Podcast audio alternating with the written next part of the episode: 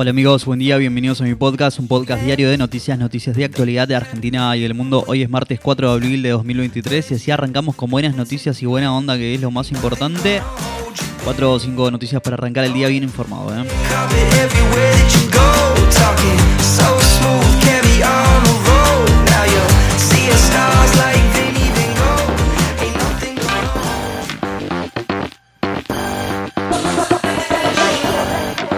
Anoche habló Sergio Berni y se refirió a la agresión que sufrió en medio de un reclamo de choferes. Además, ayer el Fondo Monetario Internacional publicó su staff report que incluye una reducción en la meta de reservas del Banco Central. Hoy Estados Unidos tiene los ojos puestos en Nueva York, donde se leerán los cargos por los que acusan a Donald Trump. Arranquemos. ¿eh?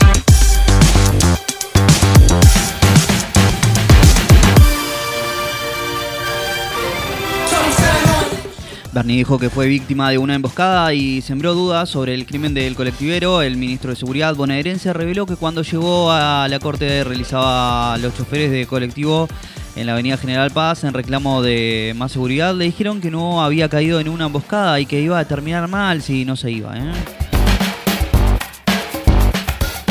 El Fondo Monetario Internacional flexibilizó en 1.800 millones de dólares la meta de reservas del Banco Central de la República de Argentina y alertó por la situación económica. En su staff report modificó el objetivo de reservas en dólares para este año.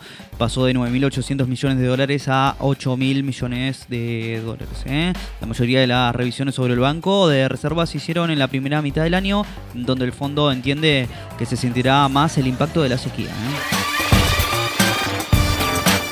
Donald Trump comparece hoy ante un tribunal en Nueva York. Será la primera vez que un expresidente de los Estados Unidos enfrente cargos penales. El jueves el republicano fue acusado por un gran jurado por un supuesto de soborno a una estrella porno durante la campaña presidencial de 2016. ¿eh? Según CNN, Trump se enfrenta a más de 30 cargos relacionados con fraude comercial, aunque la acusación permanece sellada.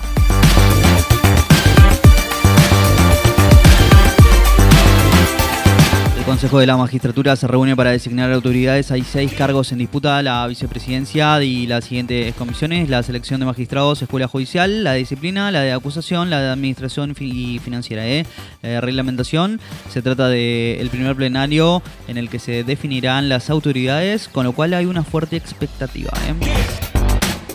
Finlandia formaliza hoy su ingreso a la OTAN. El país nórdico se convertirá a partir de este martes en el 31 miembro de la Alianza Atlántica, algo que anunció ayer el secretario general aliado Jens Stoltenberg. El proceso por el cual se admitió a Finlandia en la OTAN fue el más rápido en la historia de la alianza. ¿eh? Mientras tanto, Suecia, que solicitó su ingreso al mismo tiempo, todavía espera recibir el visto bueno de Hungría y Turquía. La NASA informó quienes tripularán la próxima misión a la Luna. Por primera vez viajará un varón afroamericano y una mujer. Serán los primeros astronautas en viajar a la Luna tras medio siglo. Los miembros de la tripulación del Artemis 2, que realizará una misión especial de 10 días alrededor de la Luna en 2024, son los estadounidenses Christina Koch, Victor Glover, de origen afro, y Reid Wiseman, la canadiense Jeremy Hansen. ¿eh? Hasta ahora solo habían viajado al satélite natural varones blancos.